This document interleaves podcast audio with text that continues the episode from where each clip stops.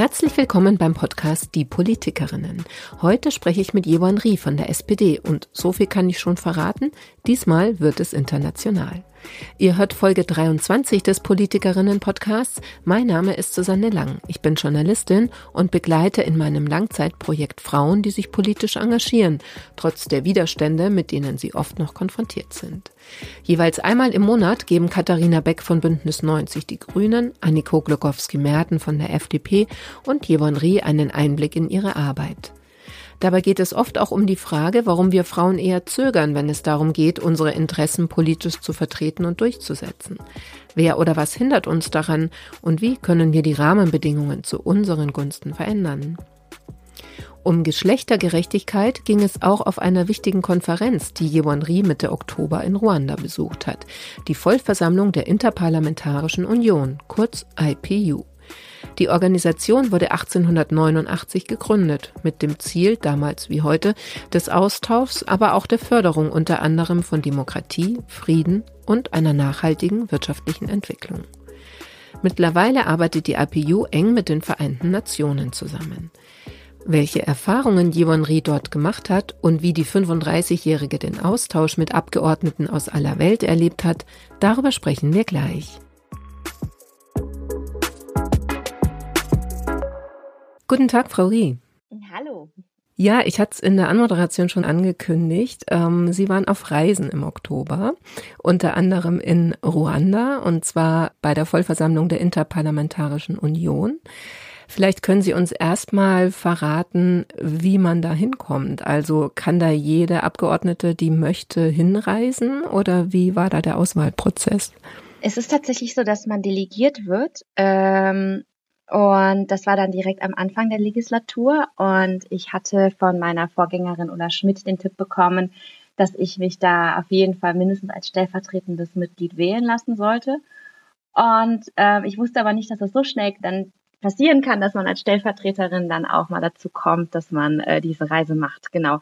Und es wird halt von allen Fraktionen, ähm, wird dann halt reihum nach, nach einem bestimmten Prinzip werden dann Abgeordnete benannt. Und ähm, genau, dann ging es los. Also das war die 145. Vollversammlung. Um, ähm, was war da genau Ihre Aufgabe? Es war tatsächlich, also man kann sich die Interparliamentary Union so vorstellen wie ähm, wie halt so ein bisschen die Vereinten Nationen, aber halt für ParlamentarierInnen. Und ähm, das Ganze stand unter dem Thema Gender Sensitivity ähm, in, in Parlamenten, dass man halt irgendwie auch nochmal gefragt hat über nach Parität, wie man äh, Frauen fördern kann, ähm, wie man vor allen Dingen auch, genau, besonders gendersensibel auch Politik machen kann.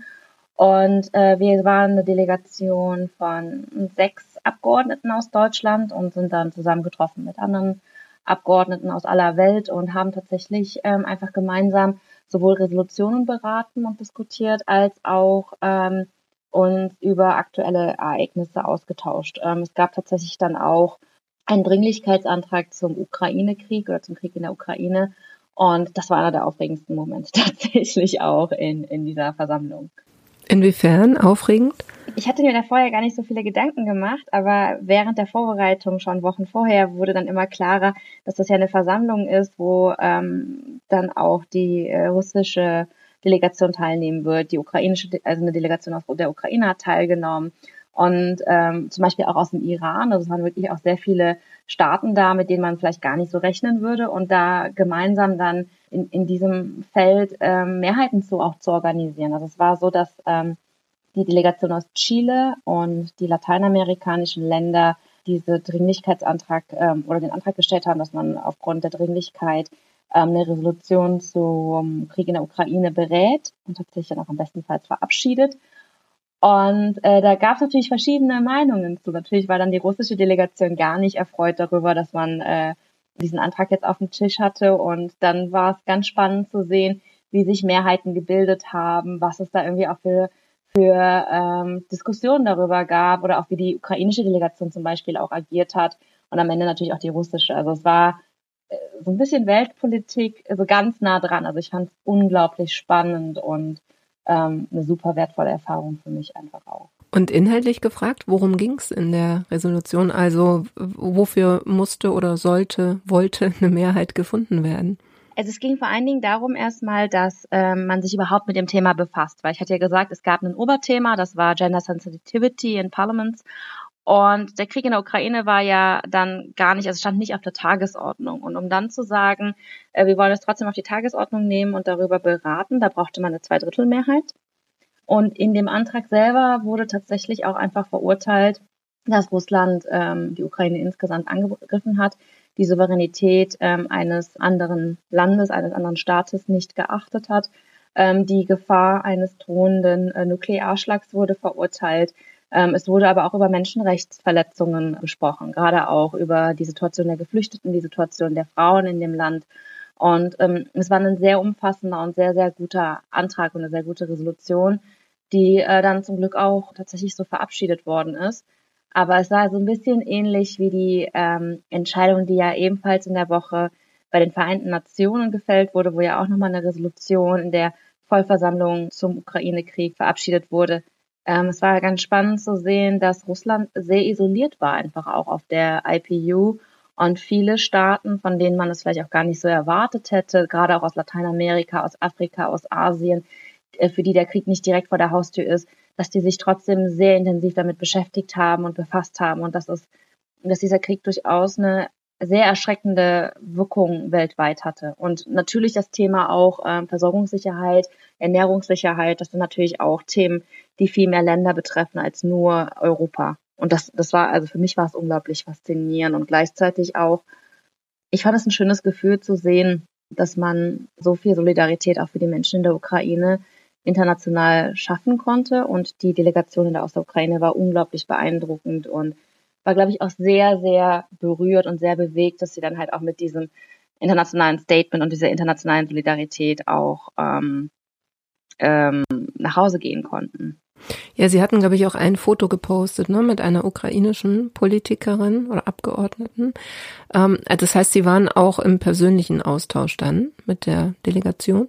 Ja, da total. Also es gibt geopolitische Gruppen. Also ich war noch nie bei den Vereinten Nationen auf einer Versammlung, deswegen weiß ich nicht, ob das da auch passiert. Aber es gibt halt verschiedene Gruppen, die kann man sich so vorstellen wie Fraktionen im Bundestag, dass man äh, dann halt in der geopolitischen Gruppe 12 plus, das ist dann Europa, Nordamerika, Neuseeland, Australien. Und dann sitzt man halt zusammen und überlegt, wie geht man denn am besten damit um, was macht man, ne, wie bringt man die Resolution am besten durch, äh, wie stimmen wir ab.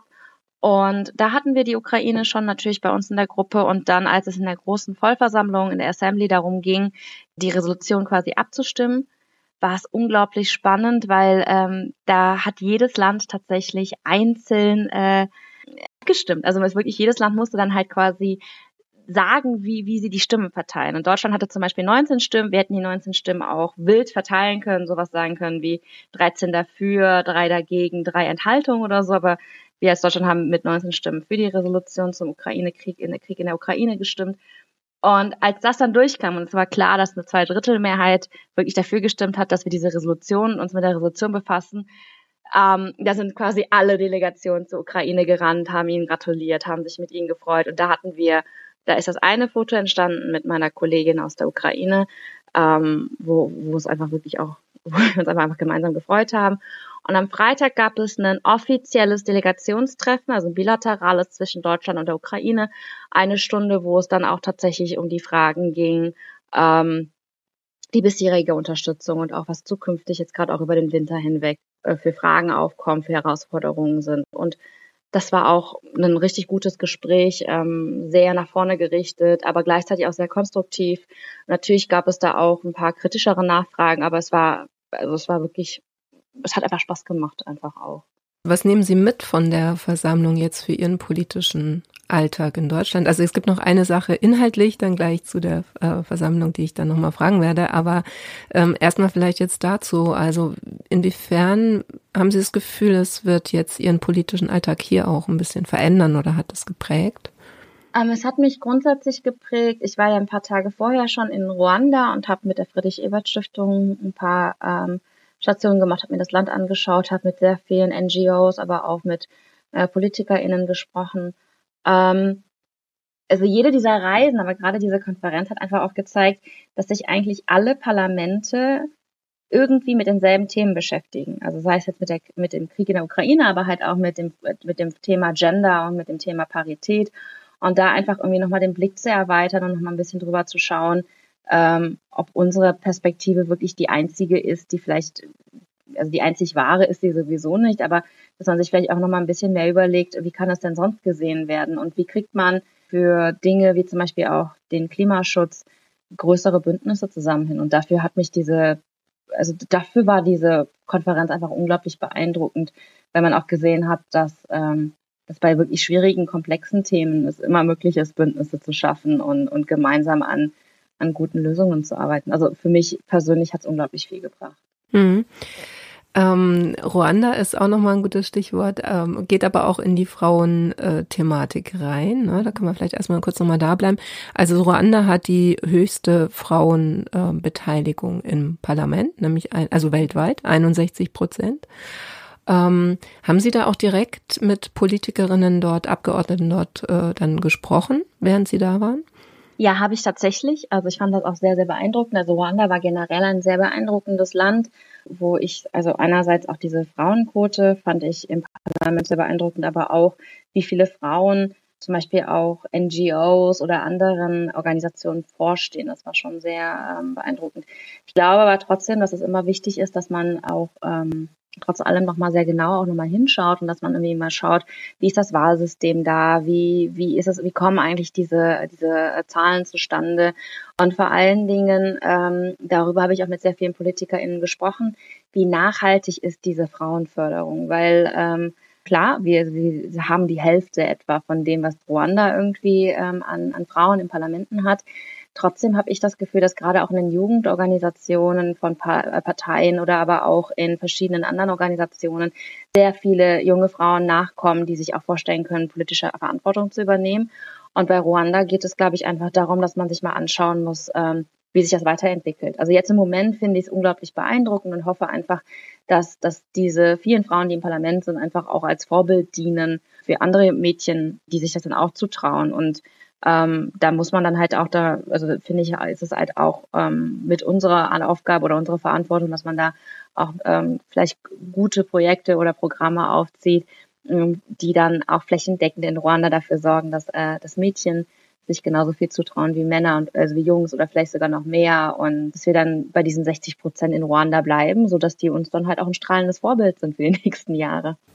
Ja, das hat ja, soweit ich weiß, auch ein bisschen einen, äh, einen traurigen oder wie soll man sagen, einen ähm, ja misslichen Hintergrund fast, ne, diese hohe Frauenbeteiligung. Also das resultiert ja so ein bisschen nach dem äh, großen Genozid in den 90er Jahren, gab es schlichtweg auch nicht mehr so viele Männer. Also ähm, um da die, äh, quasi das Staatswesen weiter aufrecht zu erhalten, ähm, brauchte es dann die Frauen. Und ähm, dann sieht man ja auch, dass es klappt. Ne? Das ist natürlich, dass man, äh, dass, dass Frauen äh, genauso gut können wie Männer.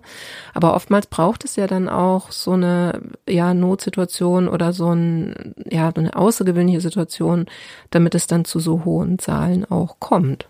Ähm, also ich, ich glaube, man tut den RuandaInnen Unrecht, wenn man sagen würde, es liegt nur daran, dass es nicht mehr so viele Männer gab. Vor allen Dingen, wenn man sich anschaut, äh, man, die Zahlen sagen ja, dass es beim Genozid ähm, bis zu eine Million Opfer gab, die ähm, im Genozid gestorben sind, ermordet worden sind.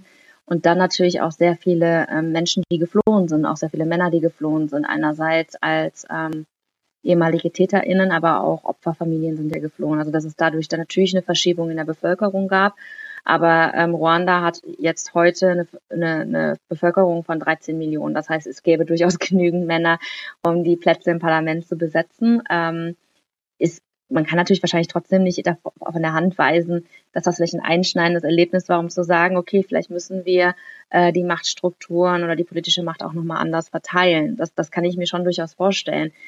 Ob das jetzt unbedingt ähm, immer ein einschneidendes Erlebnis sein muss oder eine einschneidende Erfahrung geben muss, äh, würde ich jetzt einmal mal so, so in den Raum stellen, weil es war ja auch nach dem Zweiten Weltkrieg so, als viele Deutsche äh, Soldaten in Kriegsgefangenschaft waren, dass man ja immer wieder auch von den Trümmerfrauen spricht, die oder von den Trümmerfrauen hört, die Deutschland aufgebaut haben, die sehr viel dafür getan haben, dass äh, gerade in den Nachkriegsjahren auch eine Infrastruktur geschaffen wurde, die dann auch dafür gesorgt haben, dass die Kinder äh, betreut worden sind, was auch immer, was alles aufgebaut wurde. Es, es war ja wirklich auch wenig da. Es waren ja wirklich vor Dingen Trümmer, die, die vorhanden waren. Und trotzdem, als die Männer aus der Kriegsgefangenschaft zurückkamen, sind die Frauen ja damals schon wieder ein bisschen zurückgetreten oder in den Hintergrund getreten. Deswegen ist das, glaube ich, kein Automatismus. Und deswegen muss man natürlich schon sagen, dass das, was in Ruanda äh, gemacht wird, was da auch versucht wird, was auf der politischen Agenda steht, ähm, das ist natürlich schon etwas, was man sich mit äh, großem Interesse anschauen sollte. Vor allen Dingen auch, ähm, wie sie das jetzt weiter ausbauen werden und ob das vielleicht auch einfach eine Blaupause ist für andere Länder. Weil also an dem Beispiel Deutschland sieht man ja, es ist nicht unbedingt automatisch so, dass die Frauen dann unbedingt die Macht auch behalten müssen oder die Frauen diesen Einfluss dann auch behalten oder ausweiten können. Ja, absolut. Nee, so genau, so war es auch jetzt gar nicht gemeint meinerseits, aber mir ging es eher um so eine quasi sowas wie ein Initial, ne? dass man überhaupt in eine Situation kommt, ähm, wo es eben keine Ahnung, woran es denn so genau liegt. Also ob es dann eher auch so ist, dass Frauen sich dann eher äh, auch zutrauen oder ob man, wenn man dann eben nicht mehr äh, äh, diesen Platz erstmal so richtig erkämpfen muss gegen äh, einen Mann, ob es dann vielleicht auch einfach leichter ist, erstmal überhaupt in so eine Situation zu kommen. Und dann ähm, tatsächlich denke ich auch, dass es sehr interessant ist, dass es sich dann nicht mehr geändert hat. Also wenn Sie sagen, so Blaupause, haben Sie vielleicht so ein, zwei Beispiele, was Sie jetzt auch mitbekommen haben, wo Sie denken, das ließe sich prima als so eine Art Blaupause dann auch übertragen von dort? Es ist tatsächlich ein ganz anderes Feld, aber was ich sehr spannend fand, war tatsächlich der Umgang der Gesellschaft mit dem Genozid. Ähm, und da glaube ich tatsächlich, dass das eine Initial, ähm, dass das schon durchaus eine Initialzündung war, dieser Genozid, dass dann vielleicht ähm, sich die Menschen nochmal hingesetzt haben und gesagt haben, wie konnte es so weit kommen? Und was genau müssen wir vielleicht auch ähm, bei uns, mit uns angefangen ähm, verändern? Und ähm, was uns immer wieder entgegengekommen ist, ist, dass alle RuandaInnen gesagt haben, wir verstehen uns als RuandaInnen, wir sehen uns nicht mehr als Mitglied oder wir versuchen uns nicht mehr zu sehen als Mitglied verschiedener Clans oder verschiedener ähm, Stämme, Rassen, wie auch immer, wie man das irgendwie benennen wird, was ja irgendwie sowieso ein sehr künstliches Konstrukt war, was irgendwie ähm, durchaus auch durch den durch die Kolonialmächte irgendwie ähm, verstärkt wurde. Und die, die Tatsache, dass aus einer solchen Gewaltwelle, die dieser Genozid ja dargestellt hat, nicht noch mehr Gewalt entstanden ist, sondern dass dann wirklich auch sehr viel ähm, Anstrengungen unternommen worden sind, dass es eine, eine Zeit der Versöhnung gab und dass man versucht hat, um Entschuldigung, zu, also um Vergebung zu bitten, beten und gleichzeitig diese Vergebung zu geben, fand ich ähm, sehr beeindruckend. Man hat immer noch gesehen, also ich glaube, man darf das auch nicht unterschätzen, dass es immer natürlich noch Schwierigkeiten gibt, dass es natürlich nicht so ist, nur weil es angeordnet wird oder weil das das ist, was die Regierung auch gerne hätte oder was der Regierung empfiehlt und dass man sich da Mühe gibt, dass es dann ohne Probleme funktioniert. Dafür sind die emotionalen Wunden auch noch viel zu groß. Aber trotzdem ähm, ist dieses Bemühen erkennbar gewesen und diese, diese Anstrengung, dass man versucht, nach vorne zu schauen. Und ich fand das ganz spannend. Einer unserer Gesprächspartner hatte erzählt, dass er sich und seine Generation als Teil einer Generation sieht, die Opfer bringen muss. Und diese Opfer sieht er halt darin, dass man diesen Graben der nun mal immer noch entstanden ist, dass man den überspringt. Dass es dann so ist, dass man durchaus bereit ist, ähm, in, in sein Heimatdorf zurückzukehren, vielleicht für eine Hochzeit, vielleicht für eine Feier, für eine Beerdigung. Und obwohl man weiß, dass dort sehr viele Menschen leben, die entweder an den ähm, an dem Genozid oder an den an den Grausamkeiten an der eigenen Familie betroffen waren oder zumindest mitbekommen haben, was der eigenen Familie passiert ist, dass man trotzdem diesen Schritt geht, dass man diesen Schritt aufeinander zugeht und dass man versucht, tatsächlich dieses, dieses Opfer oder diesen, diese, diese Überwindung zu machen. Und wenn man sich jetzt irgendwie sonst in der Welt umschaut, sieht man natürlich ganz häufig, also das ist ja auch das Menschliche, wie dieser Hass, diese Enttäuschung, diese Trauer, diese Wut und auch diese, diese Verletztheit einfach weiter eitert und eigentlich dazu führt, dass viel mehr Rache genommen wird und dass das vielleicht irgendwann wirklich über unüberwindbare Gräben werden, die vielleicht nochmal zum Bürgerkrieg führen. Und das ist zumindest etwas, was bei der Regierung angefangen hat, ähm, bis zum, zum Ende, also bis ganz unten, Tag für Tag täglich irgendwie versucht wird, überwunden zu werden. Natürlich mit all den Problemen, die es menschlicherweise dazu gibt. Aber das ist tatsächlich so, dass dann auch Opferfamilien, auch ähm, ehemalige TäterInnen, die inzwischen wieder in der Gesellschaft eingegliedert sind, dass sie auch Bereitschaft zeigen bereit sind, in andere Krisenregionen der Welt zu gehen. Also es wurde uns erzählt, dass es tatsächlich auch Menschen aus Ruanda gibt, die zum Beispiel in den ähm, Sudan reisen, die in verschiedene afrikanische ähm, Krisengebiete reisen, um dort tatsächlich auch über ihre Erfahrungen zu reden und darüber, ähm, wie sie vielleicht jedes Mal auch ein bisschen damit strugglen und dass es für sie nicht ganz einfach ist, ähm, sich jedes Mal dazu zu überwinden, aber dass sie, dass sie für sich gelernt haben, es lohnt sich. Und das, das fand ich unglaublich beeindruckend. Mhm. Naja, es ist ja so eine Art ähm, Grundvoraussetzung eigentlich auch für so ein demokratisches Verständnis eigentlich. Ne? Ist natürlich unter solchen Bedingungen extrem schwer, aber ähm, erklärt ja vielleicht auch sozusagen so eine Art von Stabilität dann jetzt, äh, wenn man in die Politik guckt in Ruanda. Also wenn man sich die das Parlament oder die Regierung anguckt. Das auf jeden Fall. Das fand ich auch sehr spannend, weil man sich das man ist ja immer so versucht, ähm, so ein Parlament, den Präsidenten, das politische System auch häufig aus so einer deutschen, europäischen Brille zu sehen und da dann mal hinzukommen und zu sehen, ähm, das sind ganz andere Kriterien, die man, glaube ich, auch zugrunde lehnen muss und auch eine ganz andere Ausgangssituation.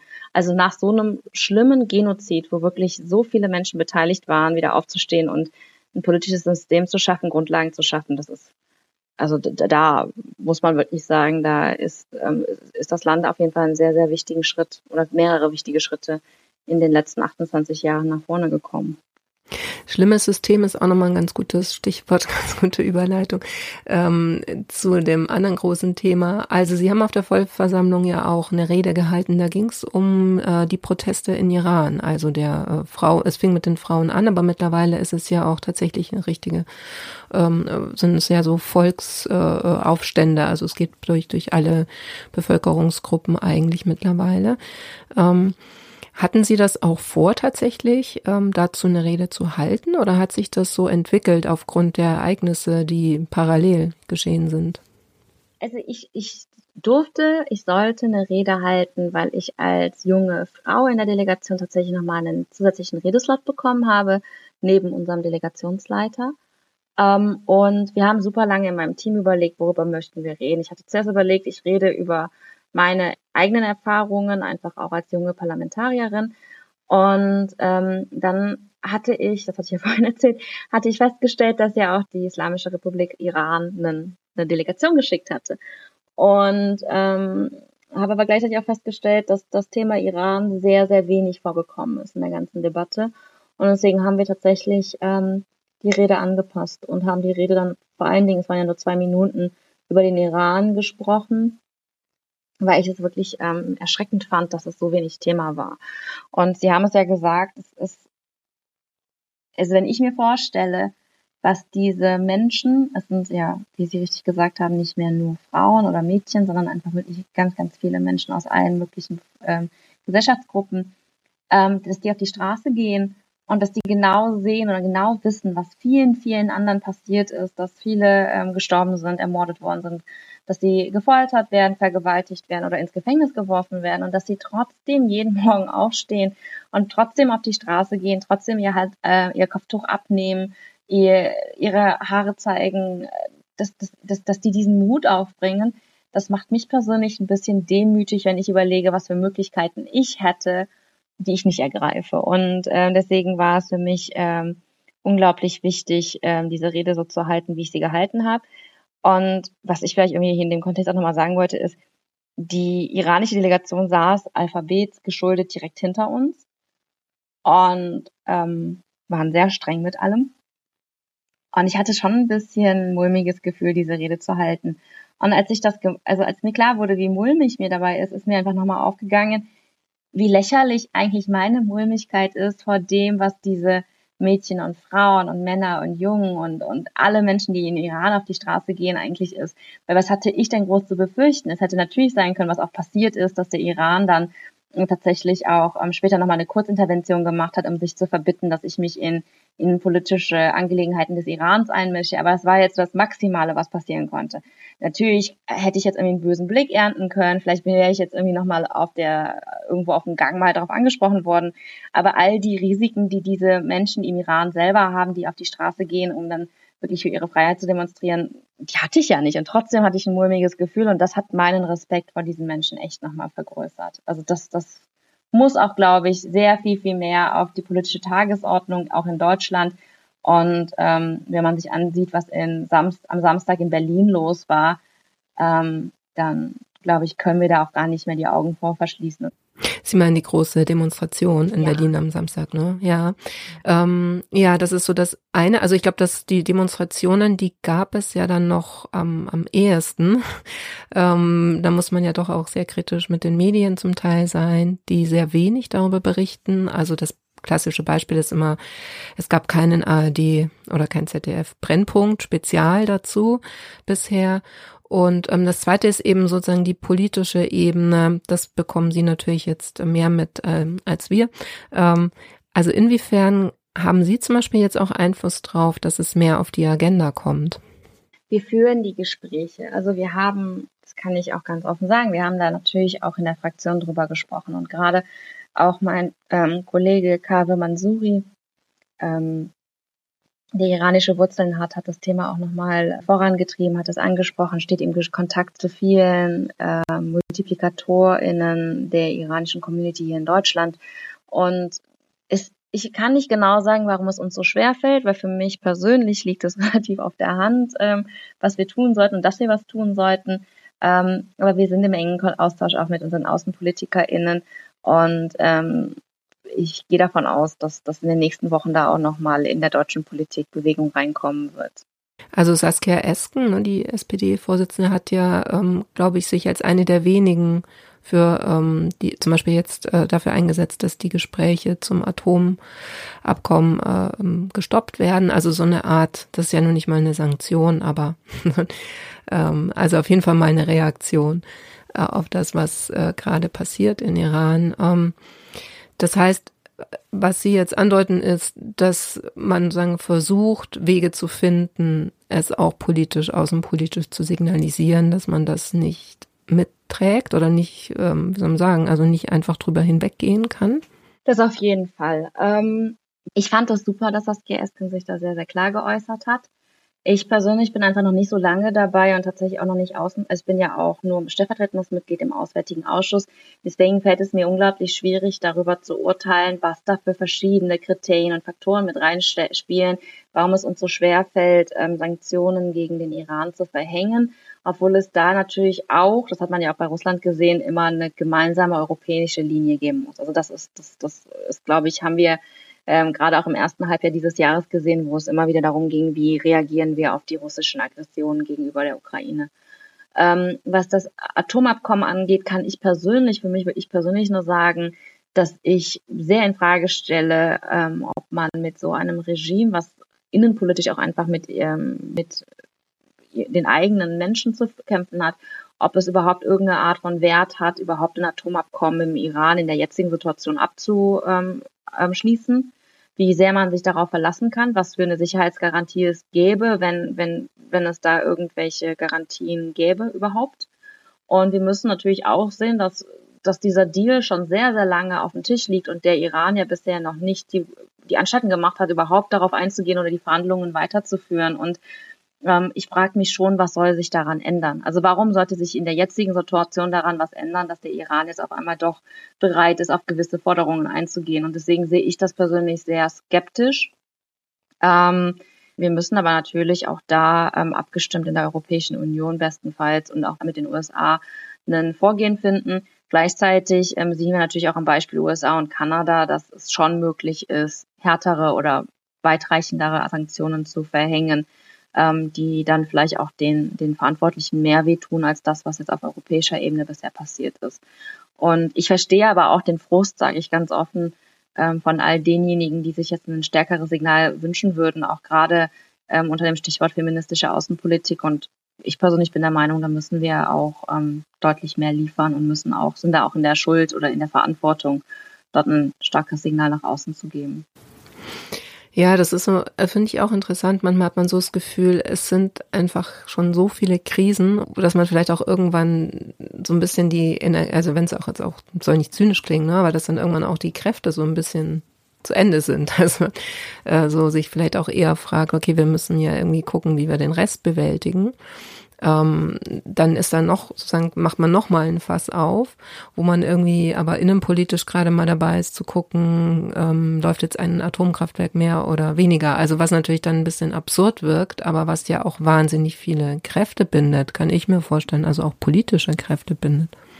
Ja, also wir suchen es uns ja nicht aus, aber gleichzeitig ähm, gibt es auch wieder aus meiner Sicht, ich meine, ich bin jetzt seit einem Jahr dabei, es wird bestimmt auch viele erfahrenere Abgeordnete geben, die, die dann vielleicht müde lächeln und sagen, warte mal, bis du vier Jahre hast, wo wirklich jedes Jahr sowas passiert. Aber meiner Meinung nach gibt es halt schon Ereignisse auch weltweit, wo es nur ein richtig und ein falsch gibt. Und wenn man sich anschaut, wogegen diese Menschen protestieren und gerade, dass es so viele sind und dass sie sich nicht kleinkriegen lassen, dass sie nicht leiser werden, dann sehe ich es schon als unsere Verantwortung an, das zu unterstützen. Ähm, natürlich in dem Wissen, dass es, dass es ähm, nicht unbedingt unsere eigenen Interessen sind, dass man sagen kann, wir haben direkt was davon, aber gerade wir als Deutschland haben ja auch eine, eine Verantwortung gegenüber dem, was vielleicht auch unabhängig von unseren nationalen Interessen richtig und falsch ist. Und ich glaube, dass man, wenn wir diesen Menschen, die jetzt auf die Straße gehen, nicht helfen, wenn wir diese nicht unterstützen, wenn wir denen uns nicht solidarisch zeigen, dass es vielleicht auch wieder eine Sache werden könnte, die man in ein paar Jahren ähm, bereut.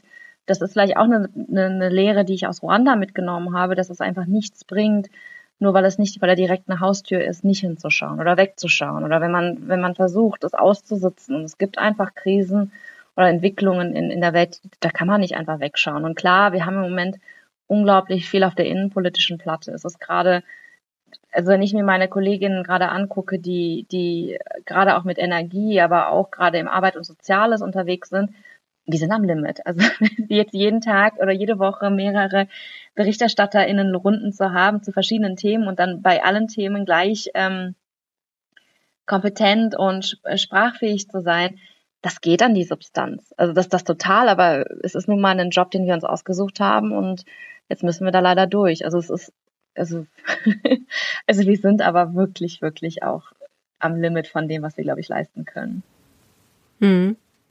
Ja, ähm, genau, Stichwort Lehre aus Ruanda. Ich hätte jetzt eher, hatte eher so, als Sie das gesagt haben, im Kopf, na, es ist auch vielleicht eigentlich auch eine Lehre, die man jetzt aus diesem ähm, Krieg in der Ukraine, beziehungsweise eben aus den langen Jahren davor mit, mit Russland ziehen könnte, dass das eben meistens nicht funktioniert, sozusagen ähm, vor gewissen Menschenrechtsverletzungen und so weiter die Augen zu verschließen und so zu denken, doch, hoffentlich geht das gut, hoffentlich geht das gut, weil es äh, irgendwann plötzlich halt, äh, oder nicht plötzlich, es hat halt eben doch alles Auswirkungen auch auf unser Leben hier. Das auf jeden Fall. Also da haben Sie auch recht. Also Russland wäre auch tatsächlich ein gutes Beispiel, was man nehmen kann. Ich glaube, wir suchen es uns nicht aus. Die Menschen in der, im Iran suchen es sich nicht aus. Die Menschen in der Ukraine haben sich das gerade nicht ausgesucht. Und es gibt so viele andere Krisenherde und klar können wir als Deutschland nicht immer alles lösen und alles regeln und alles klären. Aber das, was wir tun können, bin ich der Meinung, sollten wir versuchen zu leisten, auch wenn es uns selber gerade an die Substanz geht, weil wenn man es vergleicht, und das war zum Beispiel auch eine Lehre aus der IPU, ähm, wir sind vergleichsweise ein sehr stabiles Land, wir sind vergleichsweise ein sehr, sehr wohlhabendes Land und wir sind ein Land, wo, wo viele Menschen einfach auch wissen, was wertvoll ist und was für einen Wert auch Demokratie hat. Und ich finde, das alles gemeinsam mit unserer Geschichte kommt halt mit einer Verantwortung einher. Und da, da finde ich es schon einerseits sehr anstrengend und gleichzeitig eigentlich eine Selbstverständlichkeit, dass wir uns dann auch die Mühe geben, auch weltweit Verantwortung zu tragen. Und es, es, werden, es werden keine einfachen Wochen die nächsten Wochen, also sowohl außenpolitisch als auch innenpolitisch. Ich glaube, ähm, wir muten uns selber eine Menge zu, wir muten aber auch den Menschen in Deutschland gerade eine Menge zu. Und ich hoffe, dass wir das Jahr genauso beenden, wie wir die letzten Monate einfach auch zusammen durchgehalten haben. Und da muss man einen wirklich großen Respekt gegenüber ähm, auch der, der Gesellschaft geben. Weil ich meine, klar, wir haben jetzt Demonstrationen, aber verglichen mit dem, ähm, was in anderen Ländern los ist, fand ich zum Beispiel auch die Demonstration in Berlin zum Thema ähm, Bezahlbarkeit von Strom und Nahrung und Solidarität fand ich sehr beeindruckend, weil es ja eine sehr ähm, konstruktive und sehr positiv nach vorne gerichtete, auf Zusammenhalt gerichtete Veranstaltung war.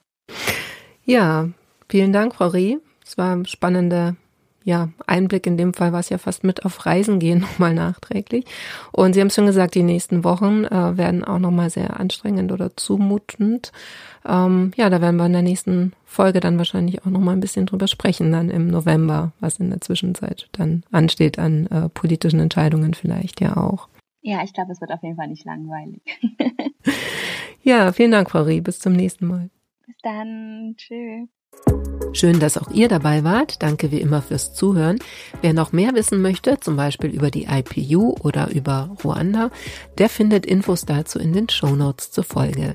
Mehr Infos zum Gesamtprojekt findet ihr auf der Webseite www.diepolitikerinnen.de. Und bei uns geht's demnächst weiter mit einer neuen Spezialfolge. Da werde ich mit einer Kommunalpolitikerin aus Niedersachsen sprechen, die in der CDU war, aber ausgetreten ist. Mehr verrate ich an dieser Stelle noch nicht. Ich freue mich, wenn ihr den Podcast abonniert und dabei bleibt. Bis dahin, macht's gut.